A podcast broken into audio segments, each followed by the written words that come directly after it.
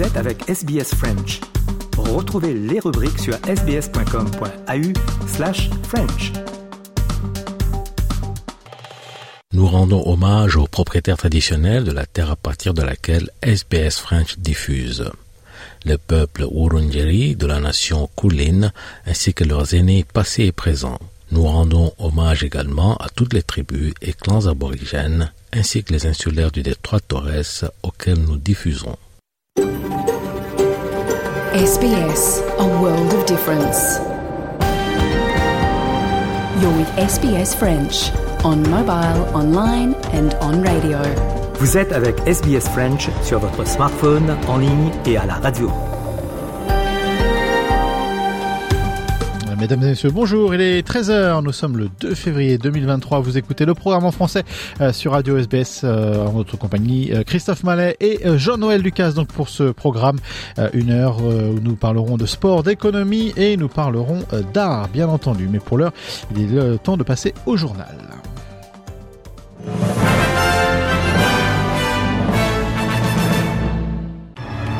Voici les grands titres de l'actualité donc pour ce 2 février. Une forte présence policière alors que les manifestants euh, se rassemblent devant le service funéraire du cardinal euh, George Pell. La reine Elisabeth II ne sera plus sur les nouveaux billets de banque australiens de 5 dollars. Et en France, on va le voir dans ce journal, la euh, mobilisation contre la réforme des retraites qui continue.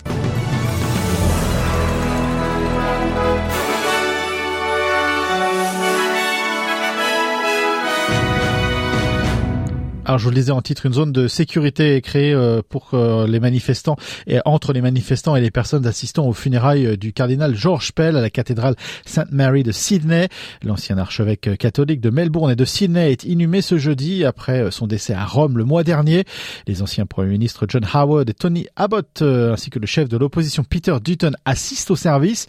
Les organisateurs de la manifestation ont accepté de ne pas marcher sur College Street juste à côté de la cathédrale mais seront autorisés à se rassembler pacifiquement de l'autre côté de la route. On écoute d'ailleurs l'organisateur de cette manifestation.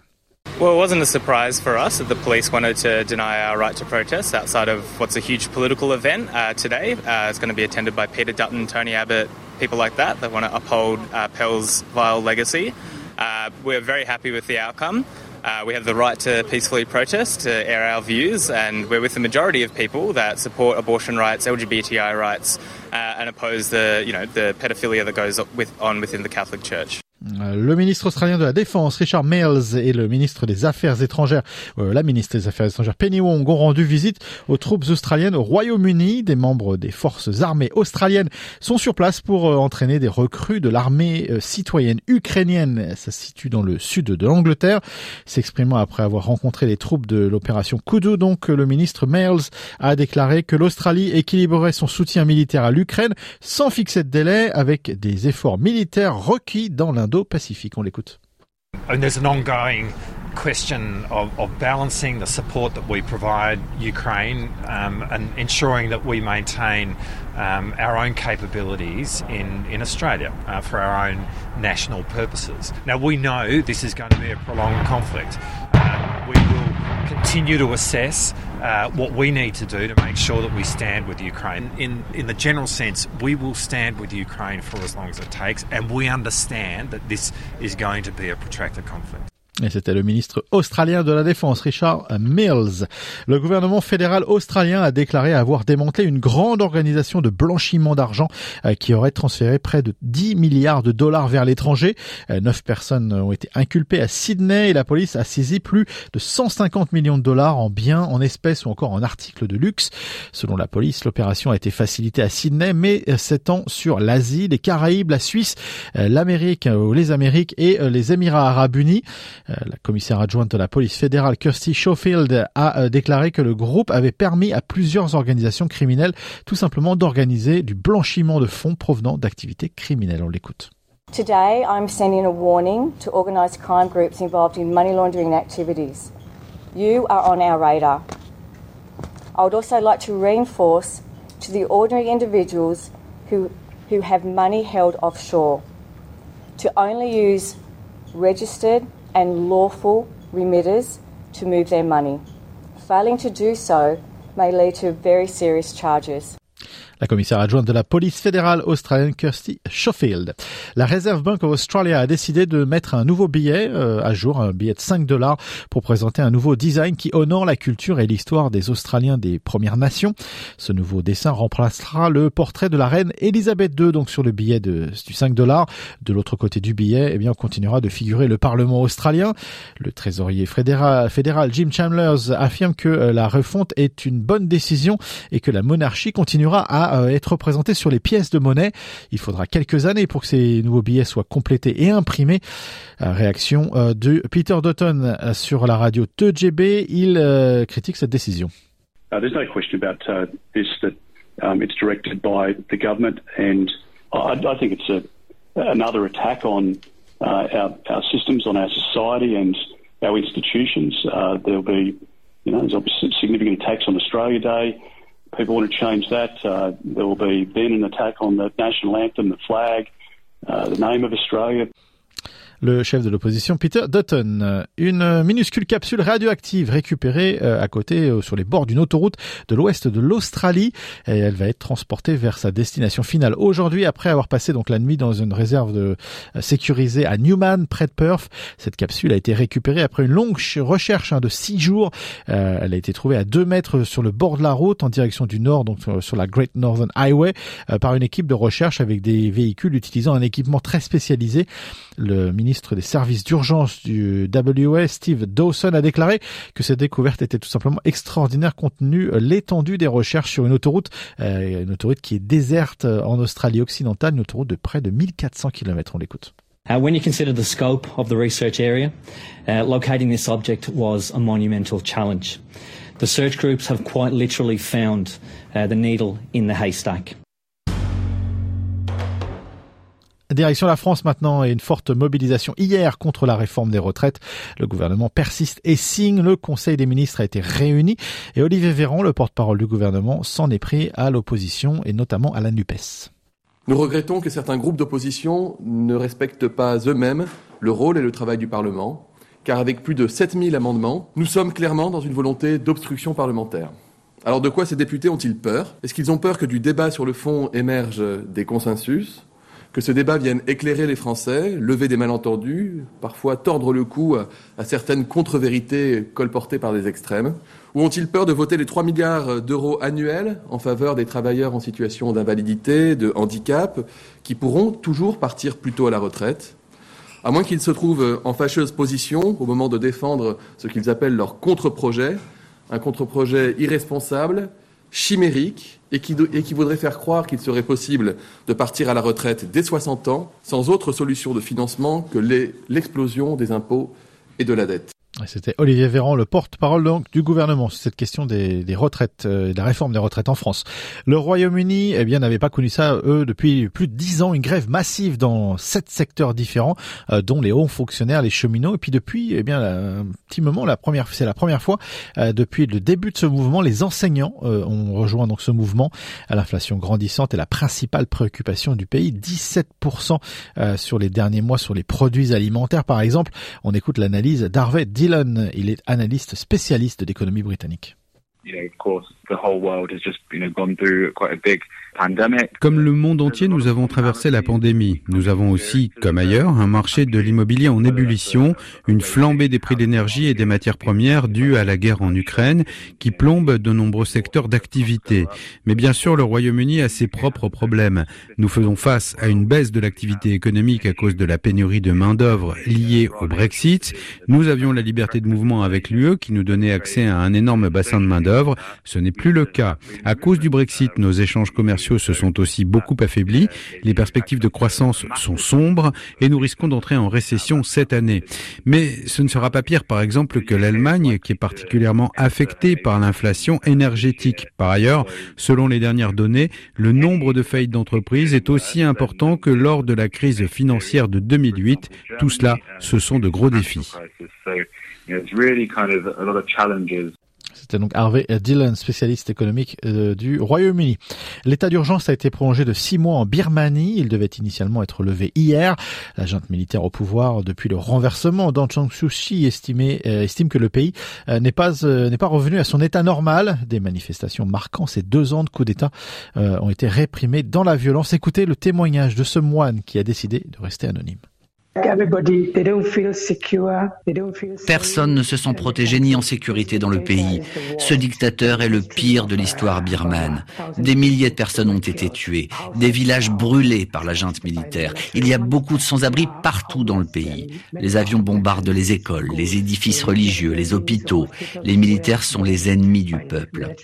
En tant que moine, je ne peux pas participer à la lutte armée et souvent, les militaires ou la police viennent nous rendre visite deux jours comme de nuit, 40, parfois 50 personnes.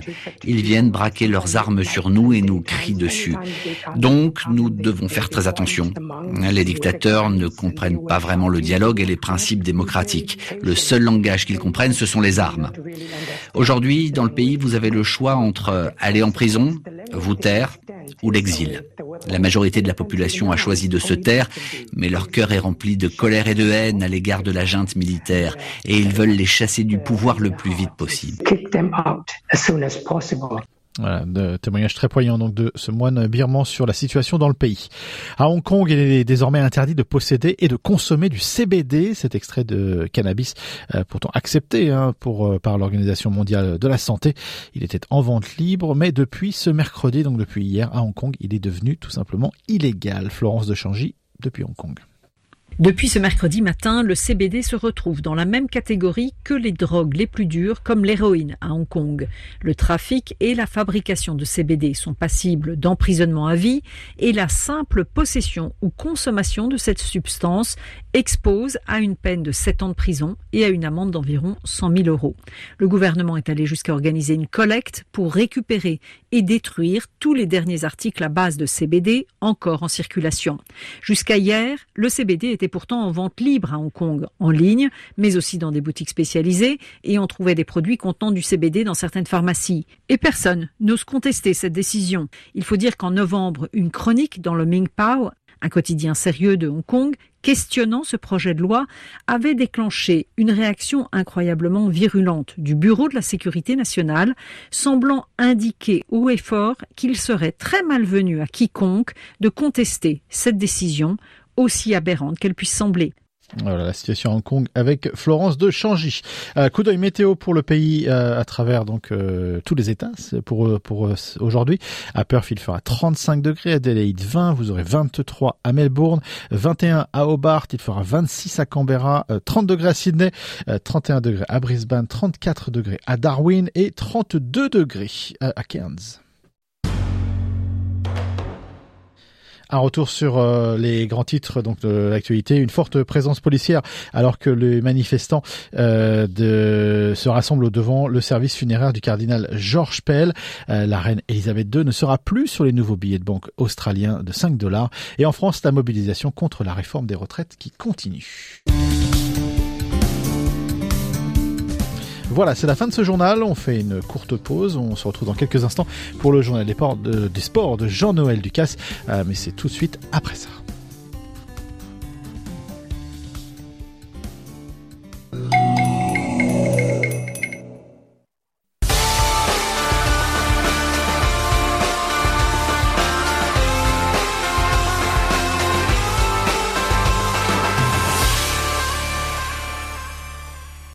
Journal des sports de ce jeudi avec euh, tout d'abord le nouvel entraîneur des Wallabies, Eddie Jones, qui demande aux Australiens à soutenir son équipe alors qu'il vise une victoire en Coupe du Monde cette année-ci.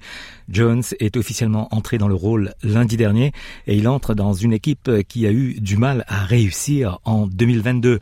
Il n'a que cinq test matchs pour préparer l'équipe avant le début de la, Coupe du Monde en septembre. On l'écoute. We need people to want to support rugby. You know, ideally, imagine the first round of Super Rugby, and we've got record crowds at every game. Yeah, what sort of message does that send to the rugby community about Australian rugby being revitalised again? But we can't do it by ourselves. The team will do their bit, but we need everyone in the rugby community to, to find a bit more. Football Australia et on parle du ballon rond Football Australia a salué la décision des organisateurs de la Coupe du Monde de changer le lieu du premier match des Matildas à la Coupe du Monde féminine. La demande de billets pour voir l'équipe affronter la République d'Irlande le jour de l'ouverture du tournoi le 20 juillet a incité la FIFA à déplacer le match du stade de foot de Sydney qui peut accueillir 42 000 personnes. Elles joueront maintenant au stade australien avec une capacité de 82 000 places. Il est probable que les Australiennes vont battre leur record de fréquentation à domicile de 36 109 personnes établi lorsqu'elles ont affronté les États-Unis en 2021. La première Coupe du Monde féminine à 32 équipes de la FIFA débutera en juillet dans 10 stades en Australie et en Nouvelle-Zélande. L'Arabie saoudite a obtenu le droit d'organiser la Coupe d'Asie de 2027. Le congrès de la Confédération asiatique a ratifié leur sélection après que l'Inde, l'Iran, le Qatar et l'Ouzbékistan se soient retirés du processus de candidature. Certains critiques disent que cette décision est un prélude attendu pour l'Arabie saoudite pour une future candidature à la Coupe du Monde. Et l'Arabie saoudite devrait être un sponsor important de la Coupe du Monde féminine de la FIFA en Australie. L'annonce suscite déjà des critiques malgré les progrès récents du football féminin, notamment l'égalité salariale de l'équipe féminine américaine. Les critiques disent que le nouveau parrainage de l'Arabie saoudite est une autre tentative de peaufiner son image après l'arrestation de défenseurs des droits des femmes. Graham Arnold restera entraîneur des Socceroos jusqu'à la fin de la prochaine Coupe du Monde de la FIFA en 2026. Graham Arnold a reçu des offres de clubs d'Europe et du Moyen-Orient. Il souhaite continuer à poursuivre sa carrière avec le foot australien. Le journal L'équipe l'a classé meilleur entraîneur de Qatar 2022. Yes, I had interest from overseas, but uh, I want to help Australia and help Australian kids. Um, you know, I, I took the Ollie Roos on last campaign um, to help Australian kids, and as I said to uh, JJ uh, in Qatar, and that if I did consider to stay on, and I want to stay on, it's not just about the Socceroos. It's I want to help Australian kids. I want to help the pathways. Um, I want to help get uh, the Socceroos a home. La A-League a l'intention de lancer son premier tour de la Pride Cup dans les compétitions masculines et féminines. Le week-end du 24 au 26 février a été prévu pour accueillir l'initiative.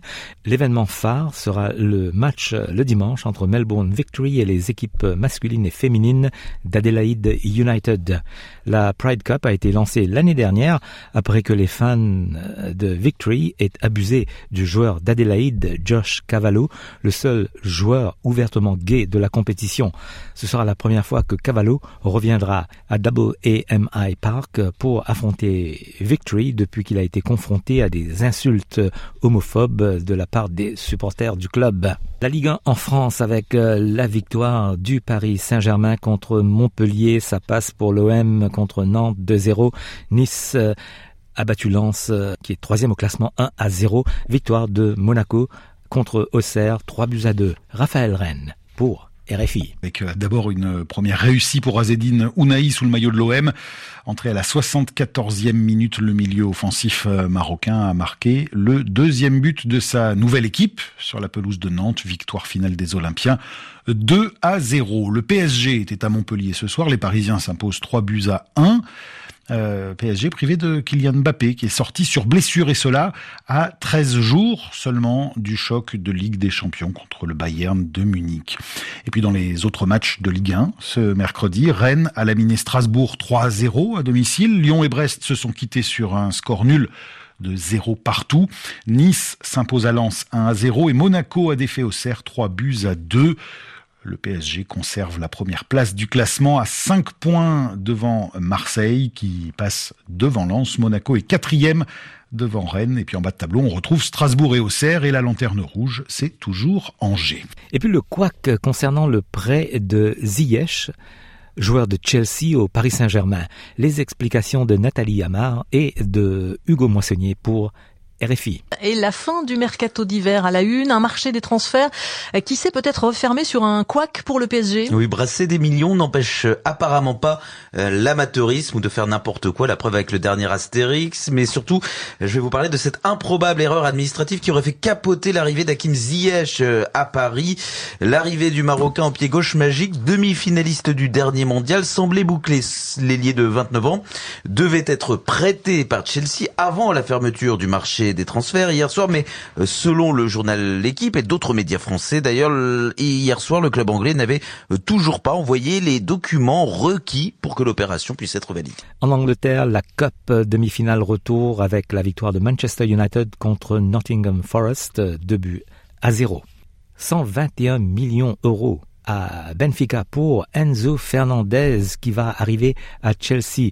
Les explications de Cédric de Oliveira pour RFI. Peut-être que les juristes du club londonien étaient d'ailleurs trop occupés sur, sur ce dossier pour avancer sur celui de Ziyech. En tout cas, Chelsea a déboursé 121 millions d'euros euh, pour euh, s'offrir les services d'Enzo Fernandez. 121 euh, millions d'euros donnés au club portugais de Benfica.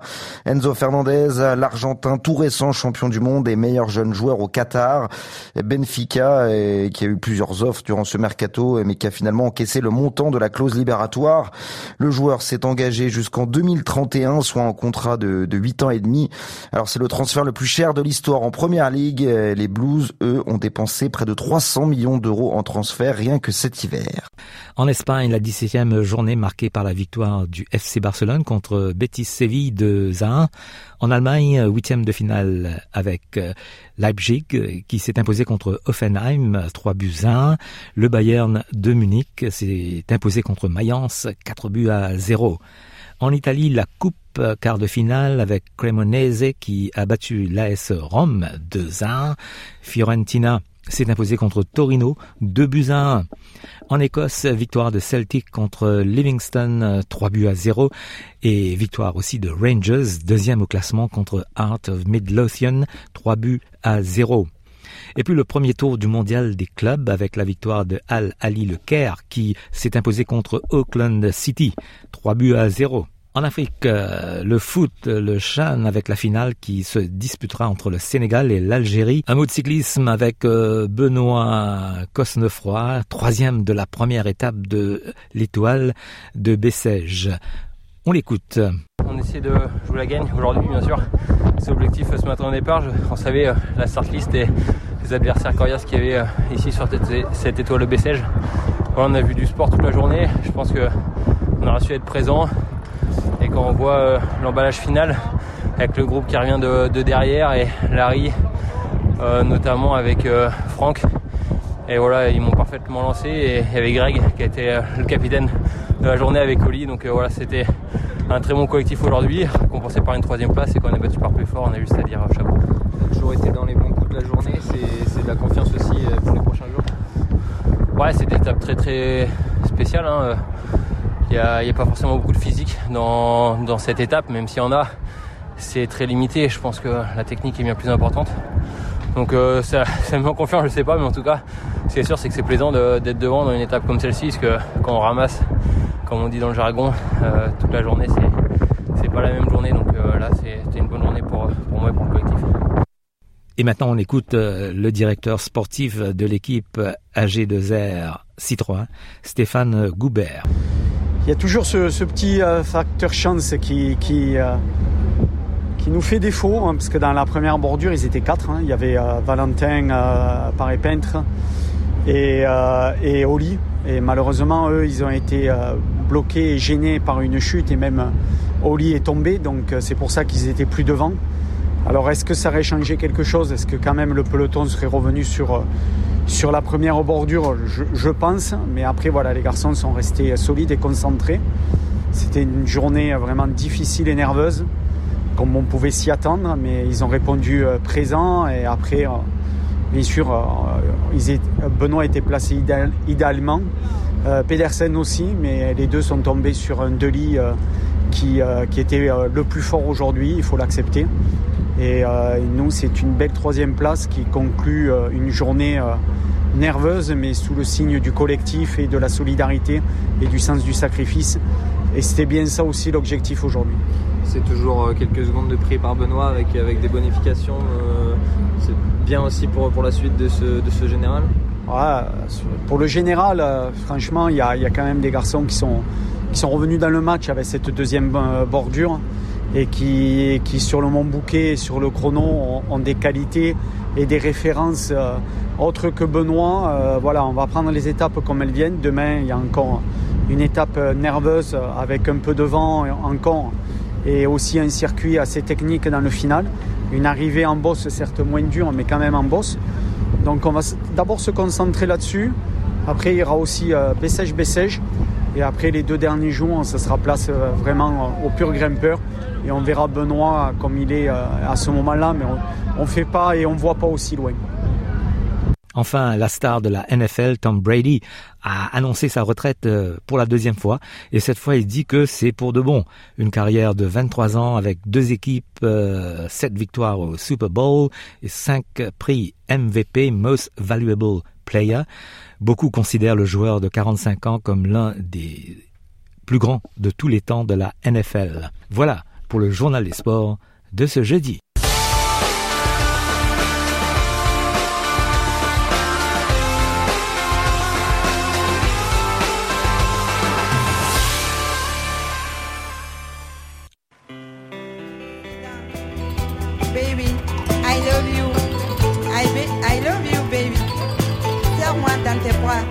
t'aime beaucoup.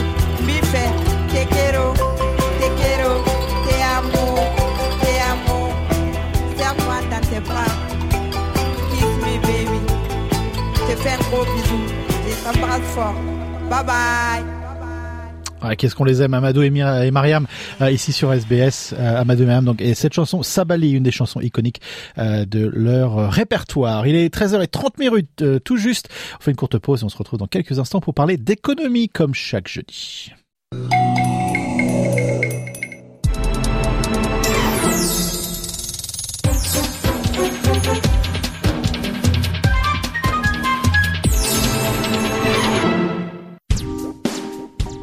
Les programmes de SBS sont disponibles en podcast et vous pouvez les écouter quand vous voulez.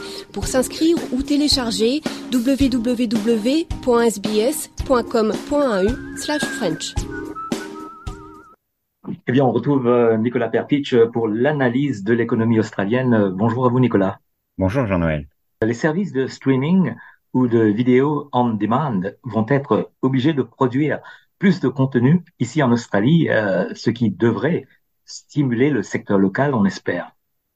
Oui, tout à fait. Ben, on, on espère en tous les cas. Euh, donc, euh, c'est des grandes compagnies comme Netflix, comme Disney, Stan et, euh, et, maintenant bien bien plus d'autres. Euh, c'est des, des, des, grandes compagnies de, de, streaming qui vont être euh, obligées maintenant de, de produire euh, ou d'investir plus d'argent dans le secteur de production de, de films et de, et, de, séries télévisées produits ici en Australie, parce que le gouvernement va mettre en place des nouvelles règles pour cette industrie de, de streaming et ça va commencer à partir du milieu de l'année prochaine. Donc, euh, on n'a pas encore tous les détails, euh, tout ça, ça doit être encore négocié, mais le secteur de film et de télévision veut que ces compagnies euh, soient obligées d'investir 20% de leurs revenus, ce qui est ce qui est important, ce qui est beaucoup quand même, parce que c'est quelque chose qui existe déjà pour les chaînes de télévision, donc Channel 7, Channel 9, etc., qui depuis très longtemps ont, ont des quotas de contenu local qui sont obligés de, de, de faire mais euh, c'est pas la même chose pour les compagnies de streaming. Euh, c'est vrai que déjà ces compagnies produisent pas mal de contenu australien. Euh, ils ont dépensé 330 euh, millions dans le secteur local en 2021-22, euh, mais le ministre pour les Arts, Tony Burke, dit que il apprécie bien bien ça, euh, mais ça c'est volontaire pour le moment. Il, il, veut que ça soit une exigence, une nécessité qui qui sont obligés de faire ça. Donc il dit que malgré ce qui se passe déjà, euh, le pourcentage de contenu local par Netflix, etc., est bien plus bas qu'à la télévision. Alors, il veut se garantir. Euh, ils vont négocier les détails avant le milieu de, l'année et il y aura une nouvelle loi qui sera passée, qui devrait être passée euh, plus tard dans l'année. donc, le secteur de, de films et télévision ici en Australie est très content de cette idée parce que ça va créer plein de jobs, plein de stabilité pour le secteur. Euh, c'est sûr que les, les compagnies de streaming vont euh, négocier, ils vont essayer de trouver un milieu peut-être moins que 20%, mais euh, ils font des, euh, ils font beaucoup d'argent ici en Australie et ailleurs, donc le gouvernement et le secteur dit que c'est c'est raisonnable de faire ça. Et puis, hein, l'Australie a une nouvelle ligne aérienne oui, tout à fait. Ça fait euh, ça fait 15 ans depuis que qu'on n'a pas vu ça. Euh, donc c'est une compagnie aérienne à bas prix qui s'appelle Banza et ça a été lancé cette semaine. Euh, le premier vol donc était du Sunshine Coast au Whitsundays et euh, pour le moment Banza offre des vols à 11 destinations. des, des endroits comme Cairns, Rockhampton, Mildura, euh, Coffs Harbour aussi, et ils espèrent euh, euh commencer, lancer, ouvrir une base euh, à Melbourne bientôt, euh, où il y aura des nouveaux avions qui vont être stationnés. mais donc, ce sera principalement entre des endroits dans les régions. Euh, pas tellement des endroits comme Sydney parce que c'est beaucoup plus cher. Donc le, le PDG de Banza, Tim Jordan, euh, dit qu'il veut rendre les vols euh, moins chers et plus faciles. Euh, et euh, ça, ça va se passer, on espère, avec plus de compétition dans ce marché, avec les compagnies existantes, bien sûr Qantas, Virgin et Jetstar. Euh, donc, euh, euh, s'il reste à voir si c'est un succès, on a déjà vu d'autres compagnies qui sont venues qui n'ont pas eu le même succès, euh, mais là, ça va être une compagnie à bas prix, donc ça serait assez attirant et intéressant pour pas mal de gens. Euh, et de toutes les façons, pour les destinations de Banza dans ces régions, ça va donner un vrai coup de bras pour le tourisme dans, dans, dans, ce, dans ces endroits ça va les aider à rebondir après la, la pandémie. Et c'est sûr aussi que les autres compagnies aériennes euh, vont regarder ce qui se passe avec Bonza de très près. Peut-être qu'ils vont baisser leur prix aussi. Ils vont voir si ce modèle peut finalement marcher, marcher et si ça va devenir un, un vrai concurrent. Donc, euh, on va tous regarder ça de près, je crois. Merci Nicolas pour cette euh, analyse. À bientôt. Merci, à bientôt.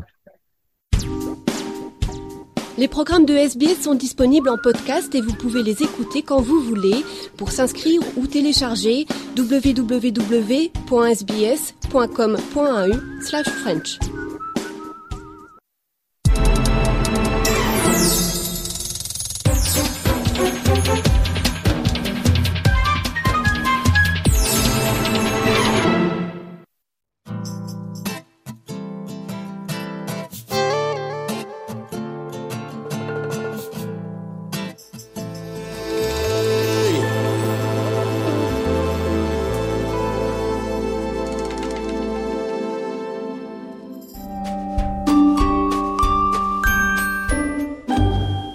revenir sur le, documentaire, on a parlé tout à l'heure du concept fondateur de Terra Nullius. D'ailleurs, je le trouve assez paradoxal puisque dans le même temps, au moment où les Anglais euh, arrivent, donc ils décrètent que bah, l'Australie appartient à la couronne britannique et que la loi britannique euh, s'applique à tous, y compris donc à, des aborigènes dont l'existence est niée juridiquement pour justifier la prise euh, de possession du pays, mais qui en revanche sont quand même des sujets donc de la couronne et de la loi. Alors avec des contraintes, mais la loi en théorie ça protège également euh, les citoyens qui y sont assujettis. Et c'est ce que vous commenciez à expliquer euh, face à la résistance aborigène. On se rend compte que dans les faits, en fait, les aborigènes sont absolument pas traités comme des sujets de la couronne, mais vraiment simplement contre des ennemis. Et euh, face à ces ennemis, il n'y a aucune règle qui s'applique. On fait ce qu'on veut pour pour gagner, en gros. Alors c'est extrêmement compliqué. Déjà, il faut il faut comprendre la loi comme un processus historique de généralement de domination d'un groupe sur un autre, hein, que le groupe soit celui qui ceux qui ont, ceux qui n'ont pas, euh, les riches contre les moins riches, euh, tel tel peuple contre tel autre. Euh, la loi n'est pas là nécessairement pour dire la vérité, la loi est là pour imposer un système de restriction. Et il y a toujours cette tension hein, qui, qui, dure, mais pendant, pendant des décennies. C'est-à-dire que est-ce que l'aborigène est un euh, sujet de Sa Majesté le roi ou de Sa Majesté la reine, ou alors est-ce qu'il fait partie euh, de la faune et la flore hein, Il faut bien comprendre que jusqu'au référendum de la fin des années 1960 en Australie, les aborigènes ne sont pas comptés dans le census de population. Donc, ce qu'on observe au début de la colonisation laisse des conséquences dramatiques pour les aborigènes pendant plus d'un siècle et demi. Revenons à la colonisation et au fait qu'effectivement, théoriquement, les Anglais arrivent avec de, bonnes intentions, qu'ils ne sont pas censés tuer, exterminer, euh, euh, déranger la population locale. Mais en pratique, il y a cette tension entre des impératifs euh, humanitaires et puis des réalités euh, tout à fait pratiques. Et donc, ce qui se passe, c'est qu'à la fois, vous avez un discours des autorités qui disent bon, il faut faire attention, euh, éviter, éviter les contacts, et puis de l'autre côté, vous avez certains événements où non seulement le gouverneur va fermer les yeux, mais où le gouverneur, quel qu'il soit, hein, que ce soit euh, Philippe euh, de façon euh, en balbutiant, mais King, le gouverneur King, et puis certainement le gouverneur Macquarie, qui autorise des, expéditions punitives, voire des massacres. Hein. Et là, je voudrais mentionner le Appin Massacre, le massacre d'Appin, A-2-P-I-N, en 1816, où il y a au moins 14 tués chez les aborigènes, où vous avez euh, des, hommes armés, des, militaires, hein, euh, qui vont tuer euh, sans distinction hommes, femmes et enfants, sous prétexte qu'ils sont aborigènes et qu'il y a eu des, problèmes dans cette région avec les aborigènes. Donc la colonisation australienne, elle est extrêmement brutale. Elle est brutale légalement, elle est brutale par les autorités publiques en charge de la Nouvelle-Galles du Sud, et elle est brutale par les colons eux-mêmes qui se défendent il y a des, personnes qui viennent prendre le champ que vous venez de, mettre en clôture de façon difficile. Comment allez-vous réagir? Donc le processus de colonisation lui-même entraîne la violence coloniale. Alors bien sûr, hein, à cette époque-là, euh, le concept des droits de l'homme euh, n'existe pas, ni celui de crime de guerre, mais on a vraiment des choses absolument atroces euh, qui sont commises et qui n'ont pas que des fins purement militaire. Enfin, il y a aussi vraiment la volonté de euh, provoquer la, terreur, et donc on fait des choses qui sont purement cruelles et, totalement barbares. Et vous commenciez à le dire, ce n'est pas que l'œuvre euh, des militaires anglais. Assez rapidement, les colons aussi participent euh, à ces massacres et à, à ses exactions de manière générale. Oui, totalement. il faut rappeler par exemple dans l'exemple de Pamela Will que euh, quand il est assassiné, sa tête est, décapitée et renvoyée en Angleterre pour les collections de Joseph Banks, hein, qui est un, philanthrope, botaniste, etc. La violence coloniale est, euh, bon, bah, il y a le mot violent hein, dedans. Euh, enfin, je ne vais pas rentrer dans les détails de ce qui peut être fait à certains corps, mais, mais ce, ce sont des choses extrêmement affreuses. Et ce qu'il est important de saisir, c'est que ce n'est pas qu'une violence légale, officielle, militaire. Ah mais oui, mais moi je n'ai rien fait. Non, non. Les colons ont été investis d'une façon ou d'une autre euh, dans, euh, dans le vol des terres aux aborigènes et dans la violence qui leur a été faite. Que ce soit une violence, euh, je dirais, euh, qui est parallèle, c'est-à-dire euh, toutes les maladies que les colons ont apportées en Australie et qui ont tué des aborigènes, ou que ce soit de la violence directe, c'est-à-dire on va vous poursuivre au fusil ou à la hache et on va euh, on va tuer autant qu'on peut. Et sur ce point-là, j'aimerais bien que si les éditeurs nous écoutent, qu'ils aillent sur Google et qu'ils tapent carte des massacres euh, Newcastle ou alors Massacre Map Newcastle.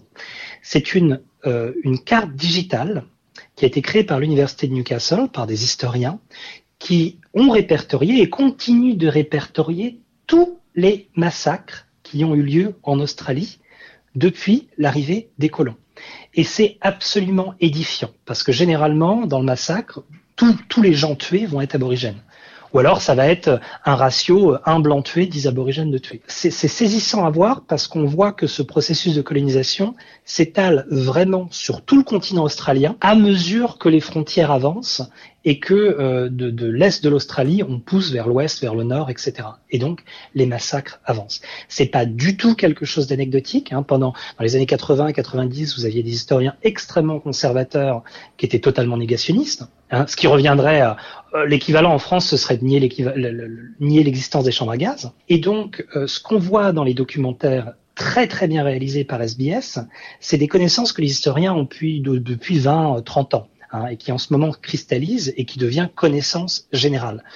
Mais les massacres d'aborigènes, qui durent vraiment jusqu'au début euh, du XXe siècle, hein, fin des années 20, début des années 30, ne sont pas quelque chose d'anecdotique. C'est quelque chose qui fait partie du projet colonial. Justement, c'est le dernier point sur lequel je voulais euh, revenir pour cette, ce premier épisode. On sait que de toutes les guerres euh, auxquelles euh, ont participé d'une manière ou d'une autre euh, les Australiens, c'est clairement ces guerres coloniales qui, se sont étalées effectivement sur plusieurs décennies, qui ont été les plus meurtrières.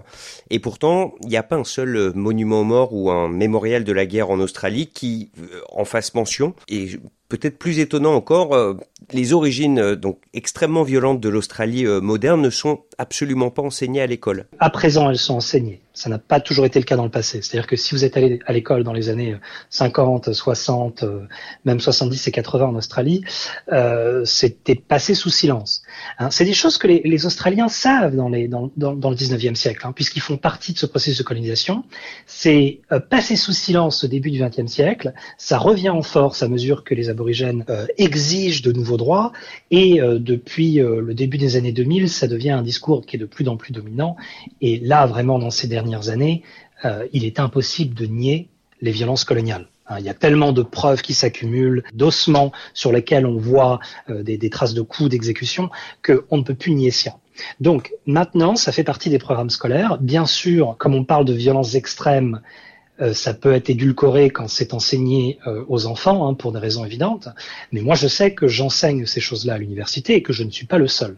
sur le souvenir, les communautés aborigènes, bien évidemment, se souviennent. certaines, pardon, ont, des rites ou des, mémoriaux euh, très locaux, mais c'est, ce sont de leur initiative. ce qu'on attend encore, c'est que l'Australie, comme le Canada l'a fait il y a plusieurs décennies, comme les États-Unis l'ont fait, pareil, il y a plusieurs décennies, franchissent le cap et se mettent à, euh, financer de façon euh, vraiment sur tout le territoire national des, vrais mémoriaux qui consulteraient les, aborigènes pour expliquer, voilà, sur tel point, bah, il y a eu tel massacre, euh, tant de personnes sont mortes, il faut commémorer.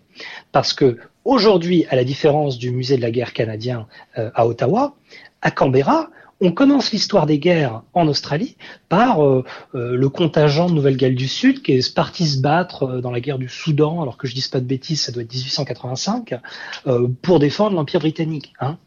Mais, la première des guerres, et la guerre la plus longue, et la guerre la plus meurtrière dans laquelle l'Australie contemporaine s'est jetée dans, cette bataille, c'est la guerre contre les aborigènes. Le, le, mémorial de guerre à Canberra, qui est le musée le plus visité d'Australie, récemment, et après des dizaines d'années, et je, je, sais puisque j'en fais partie, j'étais un de ces historiens qui, enfin, qui leur mettait devant le fait accompli que c'était une aberration, qu'ils ne le discutent pas, pendant des années, ils ont nié, nié, nié, nié. Et là, ils ont récemment annoncé que euh, dans leur prochaine feuille de route, ils allaient consacrer plusieurs millions de dollars pour euh, commencer à établir une, galerie, une section de leur musée qui parlerait de ces guerres de frontières, de, des guerres australiennes, comme c'est appelé dans le documentaire.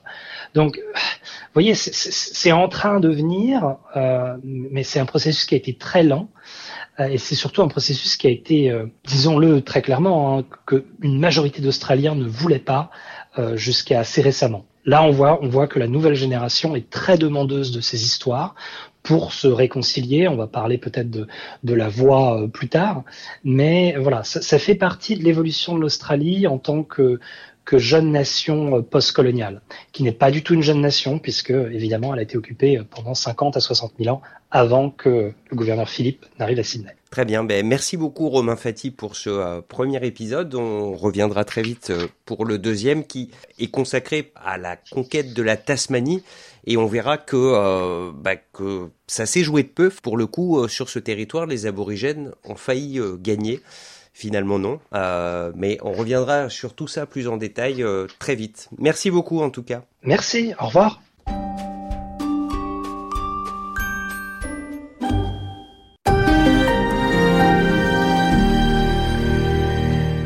Voilà, les histoires cachées euh, de, donc euh, australiennes sont euh, un podcast indépendant. Si vous cherchez Histoire cachée d'Australie, c'est un très beau podcast de Grégory Pless et de Romain Fati, disponible sur bien toutes vos plateformes de podcast. N'hésitez pas à aller chercher donc sur Spotify, etc. et sur notre site internet Histoire cachée australienne. Fuguer, faire le pas de deux, le pas de. Fuguer, faire le pas de deux, le pas de côté. Cœur et point levé, partir en fumée. Foncer Et c'était Juliette euh, Armanet, euh, cette chanson Fuguée qui fait partie de notre sélection musicale pour le mois euh, de février. Il est 13h56 minutes, on va faire un retour sur les grands titres de l'actualité.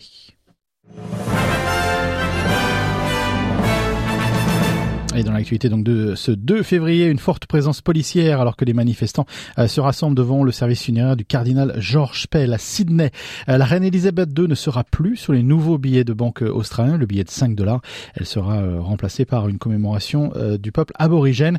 Et en France, on l'a vu dans le journal un peu plus tôt, la mobilisation contre la réforme des retraites qui continue et le gouvernement qui persiste et signe notamment par la voix d'Olivier Véran qui attaque l'opposition et notamment la NUPES.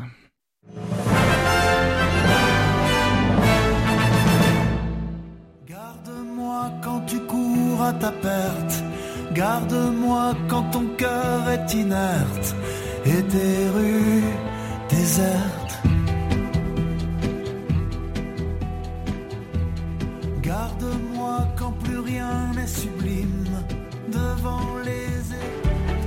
Voilà, on arrive à la fin de notre programme. Euh, je vous rappelle notre site internet sbs.com.u slash French, notre Facebook où nous sommes euh, ben, at SBS French ou alors sur Twitter également SBS French. N'hésitez pas à rentrer en contact avec nous. Prochain rendez-vous avec le français sur SBS, c'est euh, samedi à 13h et dimanche à 13h également. je vous laisse avec la fin de cette chanson, l'éclaircie ou l'incendie de Florent Marchais. et puis ben, je vous souhaite un bon après-midi à tous et un bon appétit. Vous toujours à table. À bientôt. Pourquoi tu fais ça?